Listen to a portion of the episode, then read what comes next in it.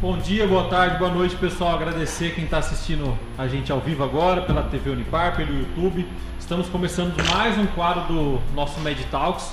Hoje iniciaremos um quadro chamado Med Debate. Esse formato contará sempre com a minha participação, eu, professor Fernando Maia, da Faculdade de Medicina, do professor Bruno Oliveira, do CIAP, e da participação de mais um professor convidado aqui da própria instituição, onde discutiremos assuntos relevantes e atuais no desafio que é fazer uma saúde ética e digna.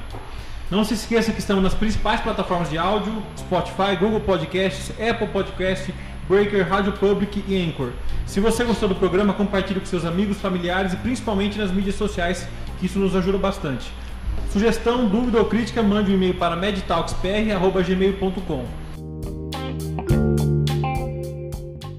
Grande professor Bruno, obrigado aí pelo por Fernando, orquestrar a nossa execução aí. Boa tarde, né? nosso primeiro MED debate aí. É, gostaria de agradecer o empenho aí nesse novo formato. Tiago, bem-vindo. Estamos aqui hoje com o Dr. Tiago Iria, cirurgião plástico da clínica Gemeli, né? E vou deixar às vezes para o Dr. Tiago se apresentar. Tá bom, pessoal. Boa tarde. Agradecer ao Fernando, ao Bruno pelo convite aqui no programa Med Talks. Um tema super relevante para minha área, né? Falar um pouquinho sobre ética em cirurgias estéticas ou procedimentos estéticos que seja. E saber que a gente está colaborando também com a formação, a, a, complementar a formação dos alunos, que é tão importante dar essa noção de ética para eles e para os ouvintes também, né? Daqui, seja em qualquer meio de, de mídia que a gente está utilizando, para que possa enaltecer um pouquinho mais o conhecimento deles sobre o que é permitido, o que, que não é permitido quando se fala em procedimentos estéticos, né, Bruno? É um tema tão, tão difundido. Então, para falar um pouquinho, eu sou, eu sou cirurgião plástico e sou professor da faculdade nas cadeiras de anatomia e técnica operatória aqui na Unipar. Ok? Muito legal. A gente começa esse programa então para falar de ética e estética. Eu acho muito importante a gente definir, né? Porque quando a gente fala ética e estética, o pessoal já fala, ah, pode fazer isso, não pode fazer aquilo, eles vão falar isso é, no programa, né? Mas é interessante que o conceito, só definindo um pouquinho, o conceito de, de ética é justamente porque a moral não bastava. Né? E a moral eram os costumes das sociedades que se enquadravam de acordo com o tempo e espaço. Então a moral era mutável. Então, por exemplo, uma moral é, oriental de uma sociedade em determinado tempo vai ser diferente de uma romana durante o Império Romano. Né? Sabendo disso, surge a ética que vem de um conceito aí de Hegel, Kant, que é universal. E quando a gente fala de ética em determinada profissão, toda profissão vai ter o quê? O seu conceito ético, o seu código de ética. Isso é muito legal. E quando a gente fala de estética, muitas pessoas acham que também é só aquela questão é, de salão de beleza ou um cuidado é, estético, digamos assim, apenas superficial. Mas os profissionais que fazem isso fazem uma função que às vezes não tem nem noção da importância que isso tem, porque a estética ela vem do, do grego aesthetics, que é estudo do belo. E quando a gente fala de estudo do belo, é aquilo que nos causa uma sensação. Então tudo que é belo é aquilo que causa uma sensação no ser humano, né? Qual que é teu conceito de estética, Tiago? É difícil falar em estética, né? Na verdade, isso, isso, isso bate de frente, isso vem de encontro, perdão, isso vem de encontro totalmente com o termo que a gente está usando, que é o termo de ética. Porque, assim, é, hoje nós estamos transcendendo a maneira como o conhecimento é passado. Então, hoje nós temos mídias sociais. Na época de Kant, a gente não tinha mídias sociais. Só que nós temos que aplicar os conceitos de ética de séculos atrás. Uhum para uma realidade virtual. Então, respondendo a sua pergunta, dando essa voltinha, como é que eu posso publicar uma foto de antes e depois de um paciente que tem uma ideia estética e que tem um corpo de estética e prometer resultado para outros pacientes que têm outra realidade estética? Então, o conceito de estética, ele não é um conceito permanente. Ele não é um conceito concreto. Ele é um conceito que é adaptável às diferentes realidades. E é por isso que a gente tem que ter muito cuidado ao falar sobre resultados estéticos, porque eles não, ele não é, não é uma medida matemática, não é aplicável a todo mundo da mesma maneira, entende? Isso é legal porque é o grande conflito de definição estética que a gente tem é, na própria filosofia. O, o Hegel falava que estética ela é transmutável de acordo com o tempo e local. Isso que você falou é interessante, porque o conceito de beleza brasileiro não é o mesmo de conceito de beleza americano ou, por exemplo, das ilhas Fiji no Oceano O Pacífico. mesmo conceito brasileiro nos últimos anos, né? Que foi Muda também. estruturando, Dentro né? da própria Desde- realidade muda. É, Muda na também. realidade, né? Muda a, gente, a também. gente vê isso muito na cirurgia plástica, né? A gente tinha uma realidade de corpo na década de 80 que é totalmente diferente do que as pacientes procuram hoje em dia. Por esse conceito ainda conflita que o pessoal, é, quando eu digo o pessoal, são os estudiosos, eles falam que o conceito de beleza, aí vai Kant, ele tem que ser universal, é, é aquilo que é tido como belo é, para todos. Sim. E aí entra a questão da simetria, que é a tua área, né? Sim, é, é exatamente. O belo é o simétrico, mas é, entenda que nós, é, nós usamos um molde que nunca vai ser simétrico. Nós nunca vamos conseguir simetria total fazendo uma rinoplastia, fazendo uma cirurgia de face, ou fazendo uma, uma astopexia ou uma mamoplastia de aumento. Por que, que não vamos conseguir? Porque o corpo não é simétrico. Se nós pegarmos uma foto de um paciente é, e duplicarmos o lado direito como se fosse dois lados, estranho, fica né? parecendo um alienígena. Aham, As imperfeições são o que nos fazem únicos. Então a ideia de simetria sim tem a ver com estética, mas é preciso você contextualizar. É, da mesma maneira que o homem nunca vai ter a grandeza de Deus, nós nunca vamos ser 100% simétricos. É a mesma coisa. Isso é interessante. Mas assim, aí nos, nos leva a uma pergunta, só terminando essa introdução filosófica, né, para os Ah. ouvintes saberem, o que é, na, na tua percepção enquanto médico, a grande pergunta, até que Kant fez, a beleza está nos olhos de quem vê ou no objeto observado? Isso vai pegar muito marido em casa agora, né? Como, né? Como responder isso? Eu acho que a beleza está nos olhos de quem vê. Nos olhos de quem vê. Eu minha Se é opinião. belo para você, não importa o objeto. Com certeza. E quando eu digo Não, objeto, pode com- ser a pessoa, não, mas- nesse mas, caso. o Bruno, eu- Não objetificando o ser humano. E, é, professor, e eu te falo, porque eu digo isso para os pacientes no consultório, você tem que ser feliz com o que você tem. Você não pode vir aqui no consultório procurar uma cirurgia estética para mudar completamente a sua visão da sua vida, para você ser feliz porque você está mais bonita. Não. Terceirizando praticamente, Não pode, né? Uma felicidade pra você, né? Você tem que ser a mudança que você procura. Você não pode procurar ser mudada. É diferente, entende? A pessoa tem que fazer parte da mudança, ela tem que mudar. Então a pessoa, ela é feliz, mas ela quer melhorar algum aspecto que incomoda ela. Legal, essa é a paciente que a gente quer. Agora, a pessoa que chega no consultório falando que é infeliz com todos os aspectos é, de corpo ou de face que seja é, na vida dela, é uma paciente que a gente tende a evitar, porque essas pacientes têm muito o que a gente chama de síndrome dismorfo funcional. Elas não conseguem se ver de uma maneira agradável.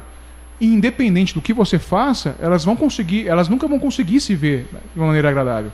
Então, é, é, a cirurgia estética e os procedimentos estéticos são adjuvantes, mas não determinantes. Tiago, só pra gente, o nosso ouvinte entender um pouquinho, né, Fernando?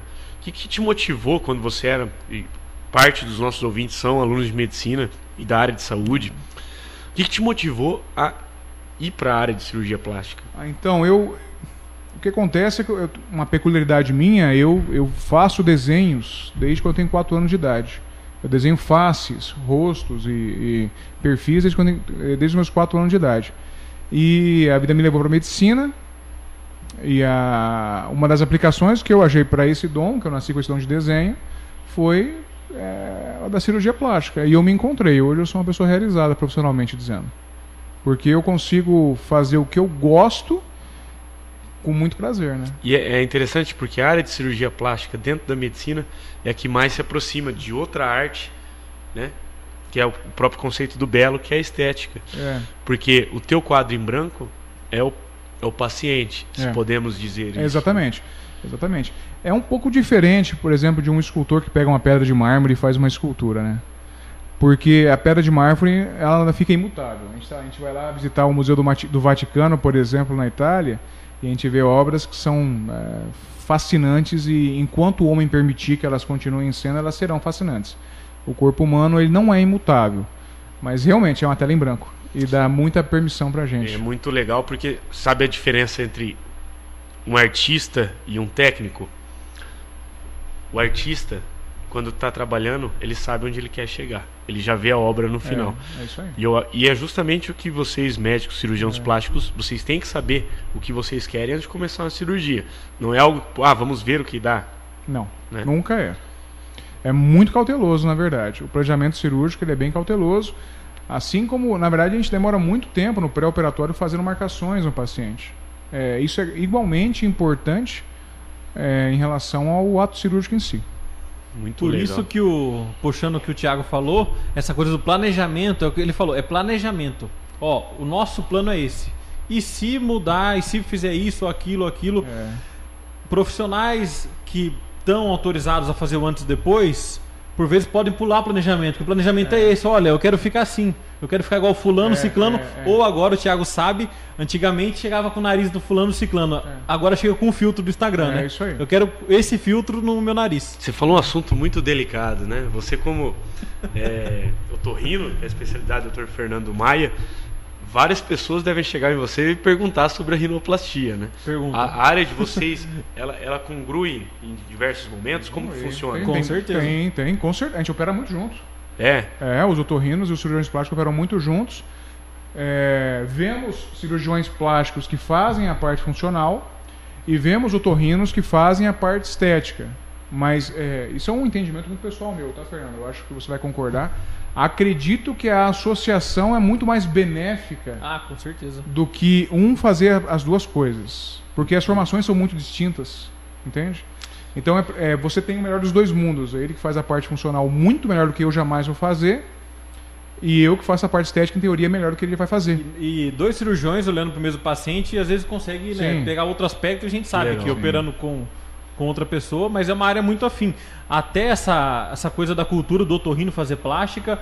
é, no Brasil não tem tanto, agora tá voltando um pouco mais. Eu tive até formação de plástica facial na, facu- na residência, mas não gostava muito dessa área, então fui para a área do autoneuro.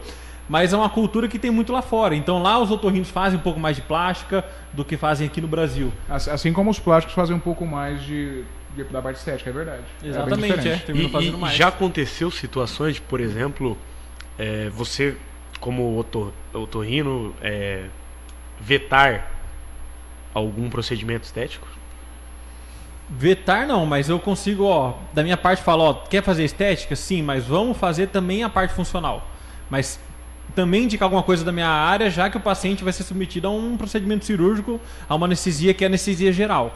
A maior parte da- dos procedimentos estéticos faciais em centro cirúrgico tem que ser com anestesia geral. Então a gente não vai fazer o paciente fazer uma septoplastia e dali dois meses fazer uma Não, rinoplastia, né? Exatamente. E da minha parte, com toda certeza. A gente indica muito.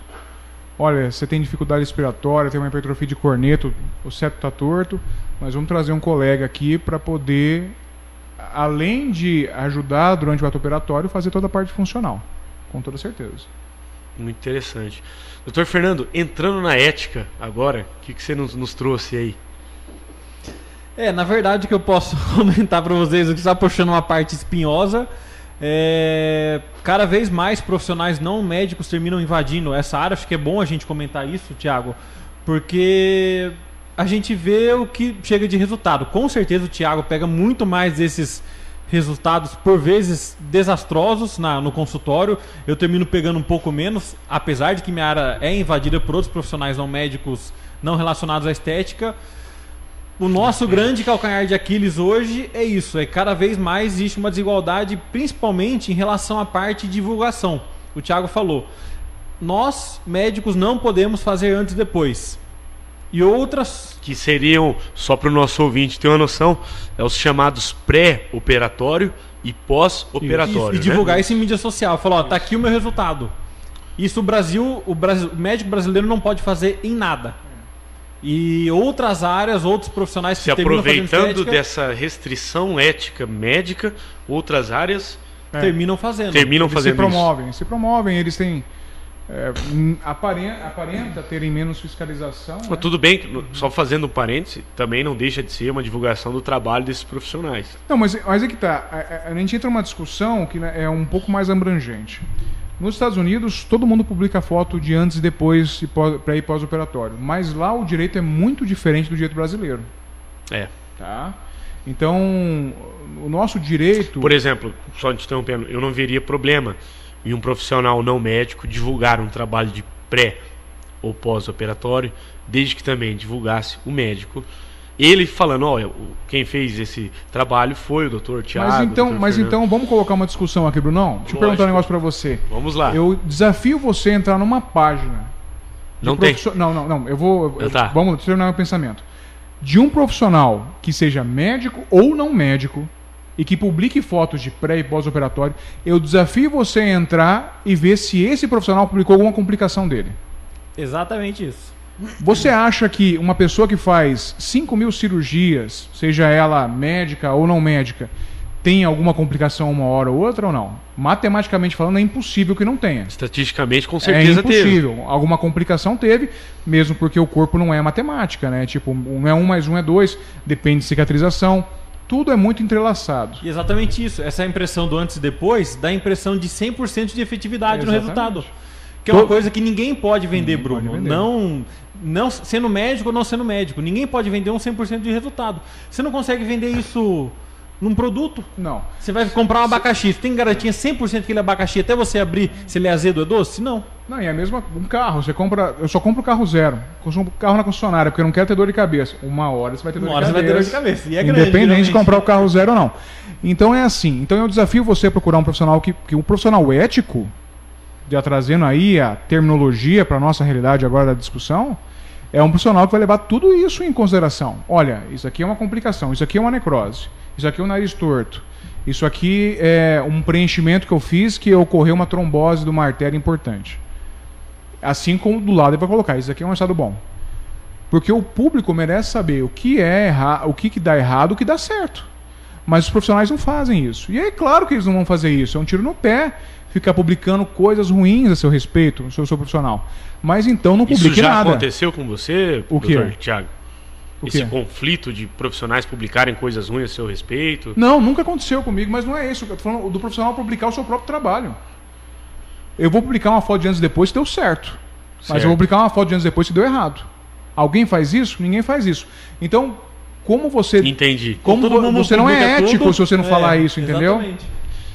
Então você, eu te desafio a procurar um profissional é, médico ou não médico que publique, publique suas complicações. Porque É- todo é mundo tem complicações. Não, não tem. Não tem. Não tem. Então quando você entra numa página do. é, vamos citar aqui. Isso é um debate Não, interessante. eu vou, vou falar aqui de E por que, que não tem, Tiago? Não tem porque ninguém vai fazer isso. Todo mundo quer atrair os clientes, todo mundo quer atrair os pacientes. Mas ninguém quer se expor nas complicações que tem. Por isso mesmo que você fornecer foto de anos depois é tão complicado. Porque, os, como o doutor Fernando falou aqui, os pacientes têm a falsa impressão de que você só tem resultados maravilhosos. O que não é verdade. No que não é. Ninguém, ninguém, ninguém, ninguém. Entendeu? Nenhuma, é quase em nenhum um tabu universo. na, na tua área isso, né? É um tabu, Até porque certeza. dentro da área médica, eu acredito que o Thiago também faça isso, mas a maior parte dos cirurgiões usam os chamados termos de consentimento. Os termos de consentimento é um, é um termo de consentimento que o paciente do Thiago preenche, que o meu paciente preenche qualquer tipo de cirurgia para falar, olha, eu vou fazer uma cirurgia XYZ. Os riscos são esse, esse, esse. Se acontecer isso, a gente vai por esse caminho.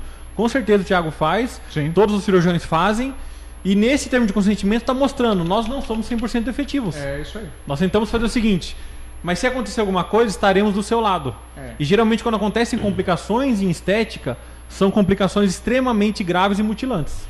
É, a, a- a- Não, sendo médico ou não médico. você Mé- imagina. médico não é, médico. E isso aí é, é uma, é uma coisa que traz a nossa discussão, né? É, conforme veio a lei do ato médico e foi permitido aos profissionais não médicos exercerem procedimentos que antes eram ditos da medicina, é, criou-se um nicho de trabalho para esses profissionais estéticos e a, a eles cresceu o olho, né? É uma maneira de ganhar um pouco mais de remuneração, eu vou ter um pouco mais de visibilidade e nós passamos a ter farmacêuticos estetas, nós passamos a ter dentistas que não operam mais dentes, que fazem só estética facial, a gente tem também biomédico esteta, criou-se um nicho, eu entendo isso. Mas é importante você falar isso, porque as complicações em estética, elas são, em teoria, muito menos perdoáveis que as complicações que tem em outras áreas. Exatamente. Então, é, será que. Porque assim, boa parte da formação.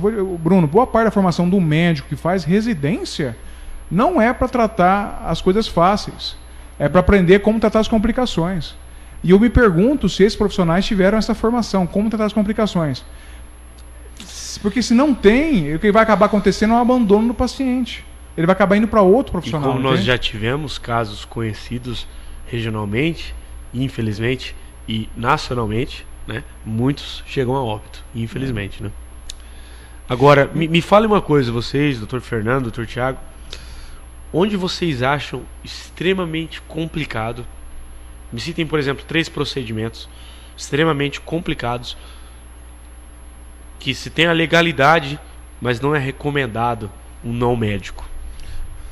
Pode falar. Orelha de abano. Como? Já Orelha- orelha... pra ele. Orelha de abano. Orelha em abano é uma. Não é um caso procedimento- simples, então? Eu-. Não é, é um, um Ah. procedimento assim.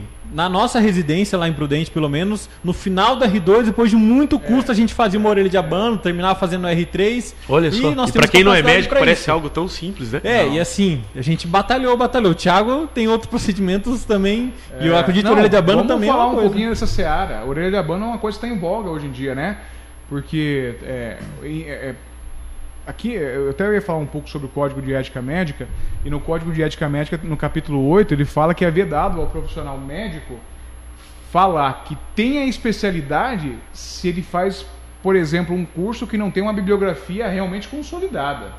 Tá? Então, se você tem uma especialidade de cirurgia plástica, é porque você fez uma residência de cirurgia plástica. E, e para os seus ouvintes, para os alunos, é importante que saibam: são seis anos de medicina, três, dois anos de geral, agora são três anos de geral e três anos de plástica. Três anos de geral são, agora? Agora são três anos de geral. São 12 anos de formação. Então não é um curso de final de semana que vai dar para você, dá para você a bagagem que você vai é, ter que ter para tratar. E ultimamente as, as, as orelhas de abano ganharam um capítulo, é, como é que chama? É, cirurgia sem cortes. É, Bruno, no começo de, da década de 1900, quando foram inventadas as técnicas de orelha de abano e correção, os cirurgiões plásticos, é, os cirurgiões na época, né, eles faziam apenas a retirada de pele atrás. Aí depois Exatamente. eles começaram a Tirar a ver, concha, né? eles começaram a ver que não, peraí, só tirar a pele depois de um tempo volta. Uhum. Aí eles começaram a tirar parte da cartilagem. Aí eles começaram a ver que, bom, peraí. Algo empírico, era por experiência. Não, né? começaram a, uma- a haver uma necessidade. Os cirurgiões sérios, estou falando dos europeus, tá? É, começaram a ver que tirar a concha também não bastava. Aí começaram a dar pontos modelantes, que são as flores de mostardeia, para poder remodelar a antihélice. E começaram a ver que isso também não bastava. Começaram a raspar a cartilagem para ver um fenômeno chamado fenômeno de Gibson e tal. Então veja bem a- o escalonamento que a gente teve Complexidade. de né? complexidade para conseguir chegar num, num resultado que é minimamente admissível. O que acontece hoje é que tem uma. é- é- hoje se esquece toda essa história. Então hoje, a profissional, seja ela médica ou não médica, pode ser uma médica também que não tem formação qualificada, entende?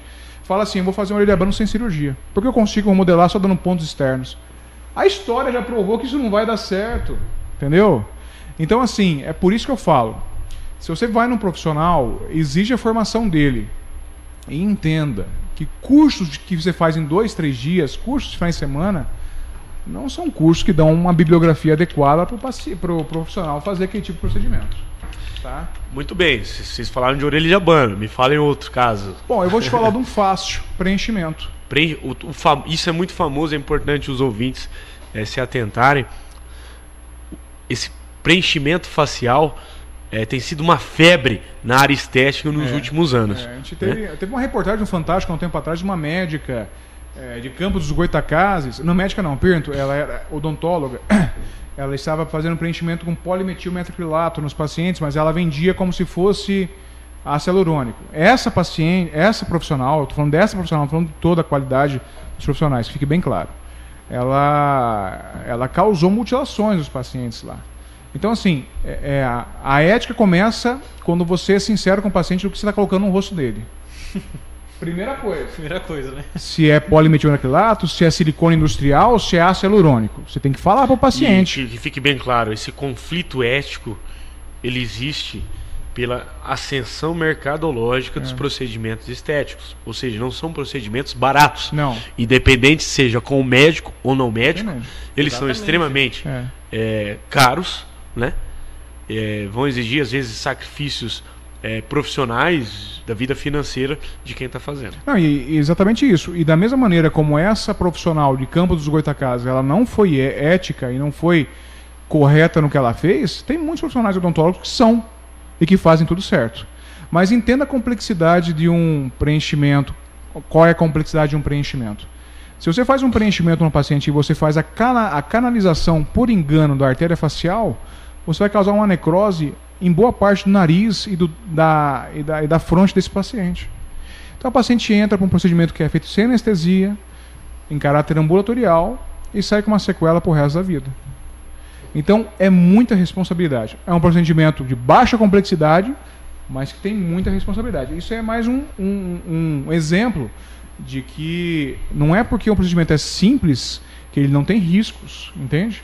Foi aquilo que eu falei do termo de consentimento, Bruno. E nós, quando acontece a complicação, são complicações graves, como o Thiago falou. Você fazendo certo pode acontecer. É. E a gente sabe, fazendo certo, acontecendo, nós estaremos lá do lado do paciente, porque nós tivemos essa capacidade para poder lidar com as complicações. Entendeu?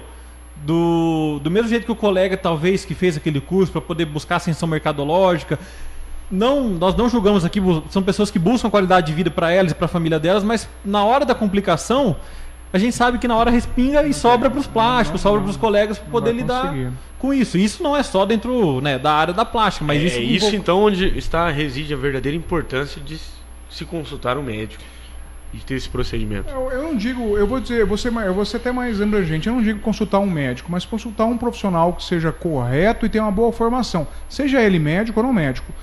E esses são raros. Entendi. Você pode consultar um médico que não É, tem por uma exemplo, boa formação consultar- também. E pode não ser totalmente É, ético. por Você exemplo, consultar uma, uma esteticista, né? Ou qualquer outro ligado a essa área que faça, um dentista, por exemplo, e essa pessoa ter consciência de que às vezes é necessário uma consulta médica para ele continuar o Pode. procedimento. Pode. Né? Assim como ontem mesmo, a gente foi em consulta com os meus. Eu estava analisando meus filhos com a minha, com minha esposa em casa. O meu filho está com uma dificuldade é, na fonação. E nós encaminhamos ele para o ortodontista especializado em ortopedia facial para fazer um aparelho para ele. Cada um tem a sua seara, cada um tem a sua importância. Entendeu? E nós pesquisamos um bom profissional que tem uma boa formação e uma história para aquilo. Interessante. Então, então é, não é. Vamos deixar esse- essa conversa bem ética Sim, aqui. sim. Não é porque ele vai no médico porque ele é médico. Não, ele vai no médico porque esse cara tem uma boa formação. Ele vai no dentista porque aquele cara tem uma boa formação. E é importante que o pessoal que esteja assistindo ou escutando esse programa saiba que boa formação se consegue não é com curso de final de semana. É isso que eu queria até fazer um parêntese e elevar um pouco essa discussão. Quando a gente fala boa formação, é, a sociedade de hoje entende isso como se só fosse muito bom tecnicamente. E o que o, o Dr. Tiago está falando é a boa formação envolve até as bases que é a filosofia ética. Eu, né? eu, di- eu iria E- mais, eu, eu acho que diria muito do seu berço. A maneira como você trata Isso. as pessoas, a sua humanidade também. Exato. Aí vem a moral. É. Né? Isso, isso é muito importante. E mui- tem muitos profissionais muito bom tecnicamente, mas extremamente falhos nessas áreas. E não só na área médica, né, gente? Como a gente tem visto na nossa própria sociedade aí, em todas as áreas. É, todas as áreas, exatamente. A, a estética é uma coqueluche, ela tem sido democratizada, eu acho isso importante, porque é, as pessoas que têm menos condições estão podendo é, se aventurar e ter uma melhor. Elas conseguem ser. É interessante, né? Porque assim, o que é, é, o que, que muitas vezes os pacientes chegam no consultório e falam assim: eu quero operar, mas meu marido acha que é bobagem. Eu quero operar, mas a minha mãe não quer que eu opere. Eu entendo tudo isso, mas a, a paciente ela acorda, ela se olha no espelho e ela vê o que incomoda ela todo dia. Então ela tem o direito de querer mudar alguma coisa nela para se sentir melhor. Como eu disse, é complementar. Isso é importante. É, então é importante também que haja uma democra- democratização do acesso a essas possibilidades, sendo elas com médicos ou com não médicos. Mas é importante saber que esse profissional tem uma, uma baita responsabilidade e tem que ser bem informado para isso. E até porque o Thiago com certeza tem que lidar com outras equipes para poder ajudar nesse paciente na recuperação. Então É, você é tem isso uma fisioterapeuta Querendo ou não, sozinho. é, vocês ninguém falaram. Só antes da gente entrar nisso, E um terceiro procedimento seria lipoaspiração? Lipoaspiração, eu vou te dizer, é um procedimento que. É... Dá muito problema, eu né? vou falar um pouco da área médica então, tá? Certo. Nós temos muitos profissionais não cirurgiões plásticos que fazem lipoaspiração. Nós temos dermatologistas, nós temos obstetras. Eu não estou dizendo que essa é a realidade de Moarão, estou falando dessa realidade do Brasil, que eu conheço. Em tese, eles teriam formação para fazer isso? Então eu vou te falar um outro dado importante. Em 2016, nos primeiros seis meses do ano, eu falo sempre aos pacientes isso. Nós tivemos aproximadamente 18 óbitos por lipoaspiração no Brasil inteiro, nos primeiros seis meses do ano. 18 óbitos por lipoaspiração. Todos esses 18 óbitos foram feitos por profissionais médicos que não eram cirurgiões plásticos. Você está entendendo? Então, Doutor a- Fernando, você faria uma lipoaspiração? Talvez precise, né? Oi? Talvez daqui a um tempo possa ser resolvido. Não, não, não, não você como paciente, você como médico, desculpa. Não, não pergunta. faria. Ah, Não não faria. é pra você ser. Não tô te chamando de gordo, viu? Fique claro. Não, não faria. Até por conta. Mas é, mas tá até por conta precisando. do que ele falou. Tá precisando? Todos nós. Até porque no que ele falou, é, no código de ética podemos fazer de tudo. Tratar de parto a infarto. Não é? Tratar parto a abrir crânio. Mas temos capacidade para isso? Bruno, isso é uma É bíblico isso, E- né? e- não, e- não, isso, isso é uma, isso é uma, na minha opinião, isso é uma aberração na medicina, tá? Conte-nos mais, Thiago. Não, vou, é uma aberração. É, o médico generalista ele se forma podendo fazer qualquer coisa. Ele pode abrir um crânio que está com hematoma. E ele pode resolver. Ele pode fazer uma cirurgia plástica. Ele não vai ser processado vi- por conselhos né, É, não, regionais é- é- nisso. Você, o que acontece? Aí o entra chamado de discernimento ou bom senso, né? Aham, Isso. exatamente. depois que se ele sofrer uma ação civil, ele vai cair na imperícia do negócio. Uhum. Porque ele não tem a formação adequada para aquilo. Depois um conselho deliberativo, um, um peri- uma perícia vai falar, olha, ele não é perito. Ele- então ele não poderia ter feito aquilo. Mas em teoria o médico ele pode fazer tudo isso. E isso é uma aberração no meu entendimento. Entendeu? É, não deveria ser assim. Para mim, um médico generalista é um médico generalista. O médico que faz residência é um médico de residência. E entenda aí, isso é um dado importante. E eu acho que o Fernando aqui vai concordar comigo em gênero, número e grau. E, esse- e, e essa fala aqui vai para os nossos alunos, tá?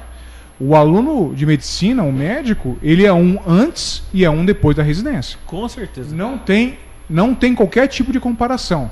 E a residência ela molda o seu caráter e molda as suas habilidades físicas e o seu conhecimento. Não tem comparação o médico que fez residência do médico que acabou de sair da faculdade. É muito diferente. E só citando um pouco, sendo um pouco cristão, é o que Paulo diz na Bíblia, né? Tudo posso, mas nem tudo me convém. Aí cabe ao Perfeito. discernimento do médico é, se decidir se realmente é necessário o procedimento que ele vai fazer, se ele tem conhecimento e capacidade para tal, né? Parte muito, par, é, muito, muito da parte da, da, da fama do cirurgião se deve aos procedimentos que ele nega a fazer. O, o seu patrimônio vem dos que ele faz, mas a sua fama vem do que eles negam a fazer. Porque. É, entende? Porque nós, nós Aprenda a temos, dizer não. Nós temos que aprender a dizer não. O paciente chega uma- fora do peso, o paciente que está. eu vejo na sua área, Fernando, o paciente que tem uma. É, o paciente tem uma, uma dependência química, usa cocaína, por exemplo, e que vem com uma dificuldade respiratória, é, tudo vem a seu tempo. Se ela está com excesso de peso, ela vai trabalhar o excesso de peso antes de fazer uma cirurgia estética. Tem que ter o pré, né? Se- Claro. Ou por vezes uma condição de saúde, Legal. sei lá, uma pessoa tem uma esclerodermia, por exemplo. Já é Partindo uma posição disso. pré-existente que não vai mudar. Não vou, não vou mexer nisso daí, não vou. O Thiago não operaria É. esse paciente, porque se ele operar, não é aquele valor que entra que vai fazer mudar. E a aquele conflito. Thiago? Você sabendo que como médico, isso é uma pergunta que vai te apertar um pouco. Vamos ver. Você sabendo que como médico, você não faria, mas vai ter alguém que faz. Sempre tem. E esse alguém é um colega médico. E aí? Mas isso não, isso não se aplica para tudo na nossa vida? Vamos supor, que, vamos supor que você seja prefeito da cidade A. E o- você, como político, você não faz, mas É. Muito o outro bom, político pega e faz. Eu acho que o que. va- é- E aí entra de novo aquele papo, né? De que é, o teu consultório também vem muito que você traz do berço, Uhum. a tua humanidade. Então, é, para mim, dormir com a cabeça tranquila no travesseiro não tem preço. Entende? Então, Não, eu- eu- a minha pergunta foi naquele sentido assim. Ah, Você sabendo que um profissional não tão qualificado vai pegar esse caso, que Ah. você não quer pegar, ah. às vezes não dá aquele conflito meu, às vezes era melhor eu ter pego, porque, Então, né? A indicação médica é a indicação médica. A sua, você não, infelizmente, você não consegue trabalhar com a ética dos outros. É, por isso que eu digo para você, não faria mesmo assim. Orienta a paciente da, da, do que eu acho correto, mas compete a ela fazer o que bem entender da sua vida. Infelizmente. Tem um limite da ética, né? que é a liberdade individual. É. Agora, a gente tem um dado aqui, né, entre as vítimas, né, de, de digamos assim, de fatalidades na área estética, 98% são mulheres e a maioria casada entre 21 e 50 anos. Certo. Por que vocês atribuem essa. Eu não sei porque dado? você trouxe esse dado, na verdade, é, da mulher casada aqui. Não, é um dado. Dados são dados. É... É, em vítimas você entende as que sofreram óbitos, que tiveram complicações. Isso. Isso é uma coisa muito abrangente. Isso. Acontece provavelmente porque é, esse é o maior público que procura a gente. Tá? Esse é o maior público que procura a gente. Até por conta de estabilidade financeira. Estabilidade né? financeira é a idade em que a paciente vai poder curtir um, um uma, uma cirurgia, um resultado por bastante tempo, então uhum. com certeza é que vai ter mais porcentagem. Mas é, vamos colocar esse número em, em outra perspectiva. 98% das mulheres, é, é, as vítimas configuram 98% das mulheres que são casadas de 21 e 50 anos. Mas a quantidade de complicações que tem numa cirurgia, por exemplo, cirurgia plástica, é menos de 2%. De todas que fazem as cirurgias. Então, é 98% de 2%. Uhum. Então é muito pouco.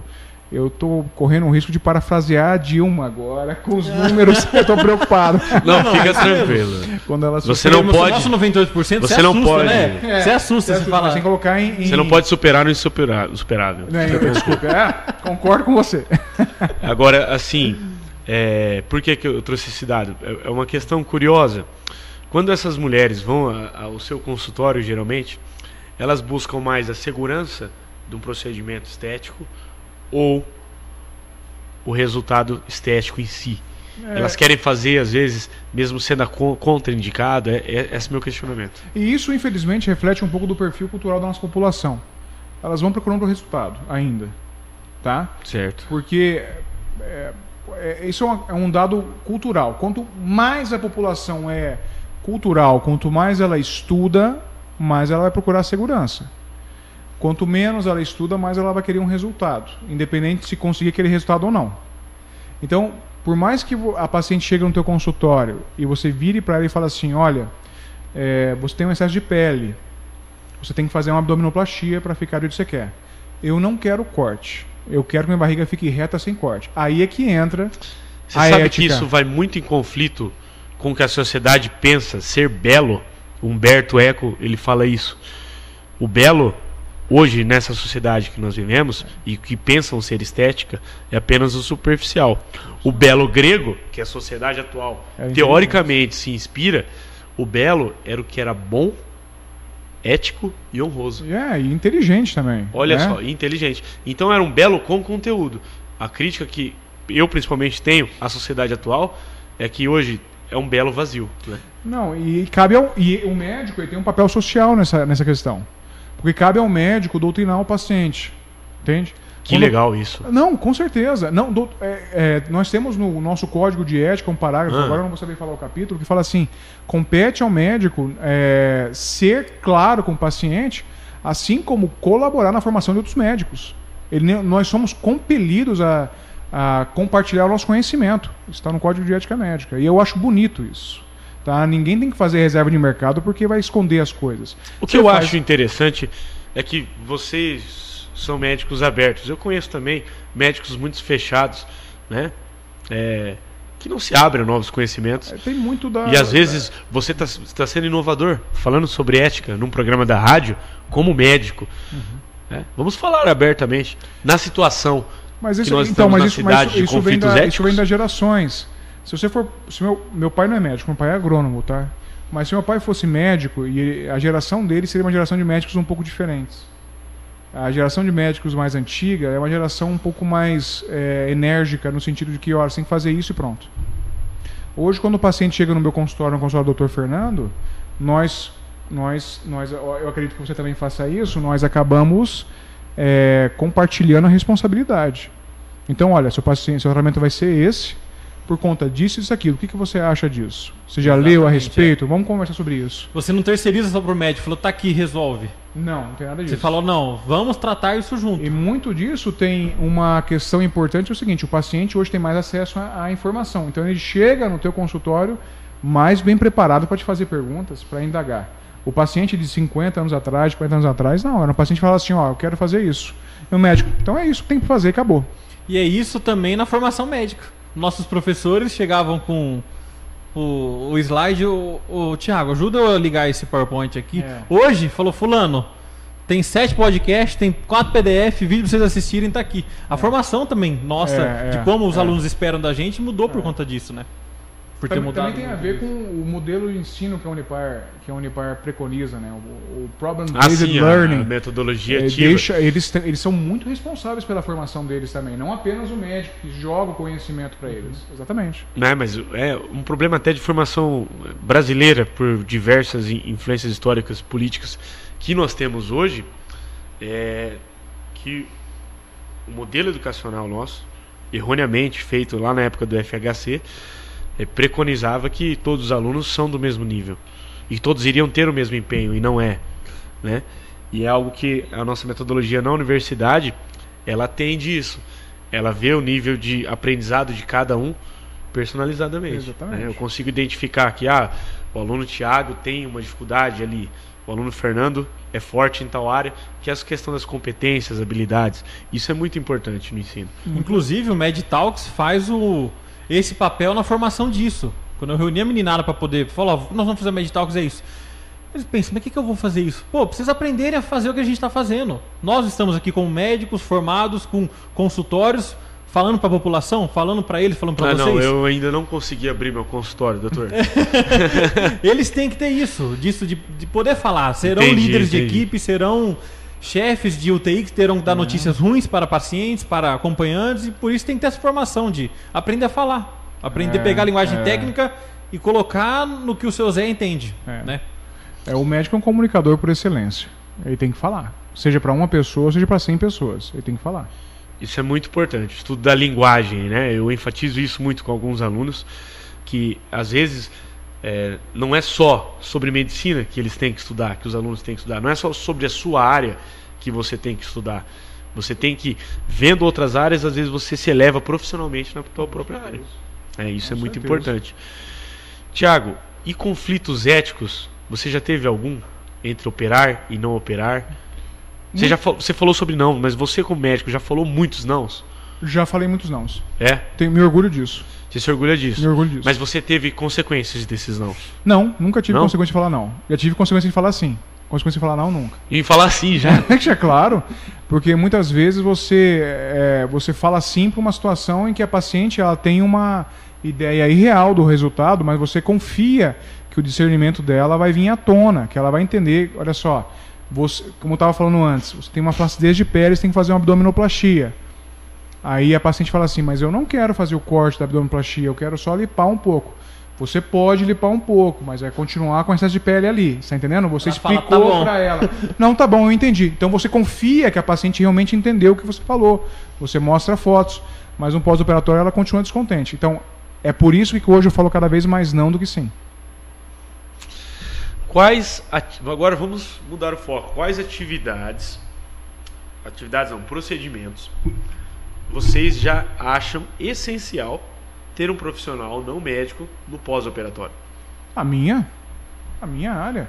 Eu preciso de esteticistas para fazer drenagem linfática, fisioterapeutas. Eu, eu, tenho- eu necessito. Então Cê- que fique bem claro, não é que os, os doutores são contra Negativo. os não, Não, médicos. de jeito nenhum. Eles precisam dos não médicos, mas, Mas- precisam que tenham ética. Os, é os grande pacientes questão. precisam, principalmente, né? Principalmente, Eles são os que não. precisam. E, e quais procedimentos que é ess- essencial ter o trabalho do, do não médico, Thiago? É, dren- Drenagem linfática, avaliações pré-operatórias, nutricionistas. Ninguém faz o mundo girar sozinho. Legal, isso é muito importante não. falar. Nós estamos aqui criticando os maus profissionais, sejam eles médicos ou não médicos. E eu acho que cabe sempre essa crítica. É, e, e a crítica é no sentido de justamente orientar a população para que se informe melhor de fazer um procedimento. Na tua área, então, que é a cirurgia plástica, este- esteticista é essencial. Essencial. Que legal. Nós temos estetistas excelentes em Moarama. sem os quais eu não teria a taxa de sucesso que eu tenho, que é altíssima, graças a Deus. Muito legal. E na sua, Fernando, qual que você Ó, na minha área eu terminei focando mais na parte da autoneurologia, então sem fono. Qual que é essa área? Desculpa. Auto, a autoneurologia. É uma, O que seria? É um fellowship que eu fiz, um ano, um ano de conhecimento nisso, estudando tontura e zumbido. Eu me subespecializei dentro dessa, dentro dessa subespecialidade dentro do otorrino. O que popularmente todo mundo acha que é, Que é labirintite. Então Não eu é preciso do labirintite, seguinte, eu preciso de nutricionista para poder corrigir a parte metabólica do paciente, preciso de um psicólogo. É, a gente está vendo muito no consultório pacientes com otalgia por distúrbio de ATM. O cara tem uma dor no ouvido que ele fala que é ouvido, é ouvido, chega lá, o cara tá com musculatura mastigatória toda danificada, ATM crepitando.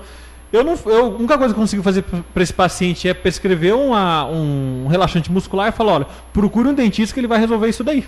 Então a gente tem capacidade para poder falar, olha, tá aqui um paciente com uma tontura de origem cervical, termino passando para fisioterapeuta resolver isso, então foi o que o Thiago falou. A saúde não vira sem isso, entendeu? As equipes, seja no consultório do ultra ultra especialista, seja na APS, ninguém vive só com médico. Todo mundo precisa de todos os profissionais para poder ter uma saúde adequada. Isso é muito interessante. Mas a gente falou aqui de ética na estética, como se. Não, então, Bruno, desculpa te interromper. Eu tô lendo aqui o Código de Ética Médica Certo. E a gente está falando muito de profissional médico. Vamos falar um pouco sobre os médicos também. Lógico. Nós, é, no mês passado, Fernando, eu não vou citar o nome porque não cabe a mim, ela ainda vai ser julgada, mas nós tivemos uma cirurgiã plástica que perdeu a- o direito de exercer a medicina e a cirurgia plástica de Ribeirão Preto. Já sei. Você sabe do caso que eu estou falando. sei. Ribeirão Preto é um grande centro médico no interior Grande de São Paulo, médico. né? É, essa é uma cirurgiã plástica. Ela é cirurgiã plástica. Ela fez residência de cirurgia plástica. Ela tem, ela fazia parte da Sociedade Brasileira de Cirurgia Plástica, tá? O que acontece com essa profissional é que ela foi julgada por quê? Ela, bom, ela, ela se tornou uma profissional midiática, né? Como muitos se, se tornam profissionais midiáticos hoje em dia para trazer mais pacientes, mais clientela.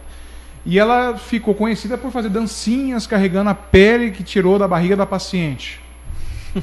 fazer dancinha mostrando o quanto tirou da mama Isso da é uma paciente. falta de postura, né? Então, então eu vou ler aqui para vocês alguns artigos do Código 8, 8 de, médica, da, de Ética Médica, capítulo 8. É, então, no capítulo 8, artigo 112, é vedado ao médico divulgar informações sobre assuntos médicos de forma sensacionalista. Então, veja bem você, olha como é que o mundo está interligado. No, no mês passado, essa paci- um pouco antes dessa profissional perder o CRM e ser julgada, vai ser julgada ainda, na verdade, e perder a capacidade de ser cirurgiã plástica, eu recebi uma paciente da região nossa que veio no meu consultório. E ela virou para mim e falou assim: Doutor, o senhor faz a lipo só de seringa. Aí eu, eu fiquei intrigado com aquela informação e eu perguntei para ela: Mas por que, que você está me perguntando lipo só de seringa? Ah, não, porque eu acompanho um profissional no, no TikTok e ela me diz que a lipo só de seringa é a lipo, é a lipo segura. Entenda você, Bruno, que a lipo de seringa ou de aparelho, a cânula é a mesma. O que vai dizer se é segura, segura ou não é se você faz ela num ambiente controlado próprio para aquilo e se o profissional tem uma boa formação para Sem aquilo. o risco de infecção, Sem sem. risco de né? infecção, ou se o paciente tem uma boa formação para aquilo. É isso que vai dizer que se realmente a lipoaspiração é segura ou não. Essa menina do interior do Paraná assistiu um vídeo, um vídeo de uma profissional de Ribeirão Preto que divulgou de maneira sensacionalista uma irrealidade. E ela chega no meu consultório e fala assim: Eu quero isso porque isso é verdade. Então nós vivemos uma situação em que muitos médicos, tá trazendo a- aqui, fazendo meia culpa da nossa profissão também, Exatamente. muitos médicos usam o TikTok, usam o Instagram, usam o Facebook para criar bibliografias e Isso criar é- técnicas como sendo deles, inovadoras, e tudo isso não existe. A mídia. A ciência não tá na mão de um só. Não. Não. Primeira, Nossa, primeira coisa. Mídia. Mídia. É, Humberto Eco já disse: gostando ou não gostando, as redes sociais deram voz a um mar de idiotas. Goste quem goste, goste quem não goste. Segundo ponto que eu vejo aí. É, as- o Fernando falou. Não existe consenso científico. Podem achar errado ou não gostar do que eu estou falando. Não existe consenso científico. A gente tem, na verdade, o que? Algumas eh, verdades que não podem ser aplicadas a toda a população. Uhum. Certo? Agora, a consciência científica nunca existiu. E a mídia às vezes solta notícias científicas como se houvesse. Né? É, a, a, verdade científica muitas vezes ela não é absoluta, ela é mutável. Ela é uma verdade hoje é, e daqui a 10 anos vai ser outra verdade. Imutável a ponto do profissional, médico ou não médico, ele não pode nunca chegar para um paciente e falar: não, isso só eu faço porque é. eu faço. O Thiago sabe, profissional que chega e fala isso, atentar para os ouvintes e para os alunos, é cilada, Bino. É um Esse pouco tipo do complexo médico Deus que Isso, nós temos. É né? tipo cilada. Mas pro... o, mas... Nós queremos profissionais, nós queremos pacientes que chegam e falam, eu quero uma segunda opinião. Sim, pega uma segunda opinião. Por favor. Por favor. Por favor. Faço questão. Eu quero que você volte aqui quando você tiver certeza que quer operar comigo. Entendeu? Isso é legal. Mas é, é isso, cara. Olha, você na medicina não pode falar nem que nunca, nem que sempre. Nunca. Nunca falar nunca e nunca falar sempre. E ninguém é detentor absoluto da verdade. Eu aprendi isso com a minha orientadora de mestrado, né? Quando eu estava escrevendo minha dissertação, ela falava: Bruno, para de usar superlativos. Sempre e nunca. Nunca use sempre, sempre. É isso aí. Para com Exatamente. Isso.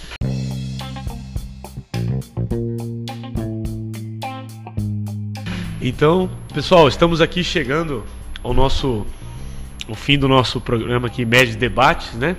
Fernando, ah, agradecer a presença aí do Tiagão, né? Ah, agradecer a presença do Bruno também.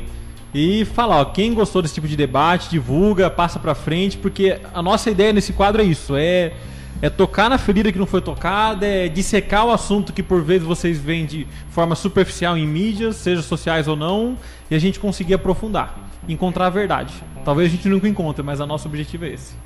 Muito legal. Tiago, gostaria de deixar umas palavras finais para os nossos quero, ouvintes, para os nossos alunos. É. Então, em primeiro lugar, é, se eu puder deixar alguma coisa para os alunos e para e a população que está acompanhando o programa, é isso. É, não, não tente encontrar bons profissionais porque tem uma rede social agitada.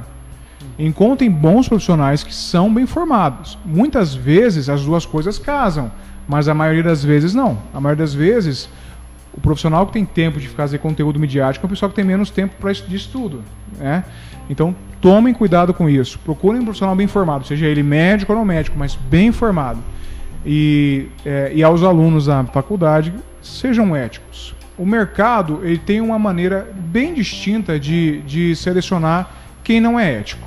Quem fala sempre que o outro errou, quem fala sempre que só ele tem o poder da verdade, geralmente acaba perdendo clientela no futuro. É, é, a gente fala que tem uma morte lenta na profissão que ele escolher para ele, seja ele cirurgião plástico, torrino, o que seja. Se você for ético, você pode até demorar mais para chegar no lugar que você quer chegar, mas você vai chegar lá. De forma consolidada, né? E a ética eu vejo como cristal, né?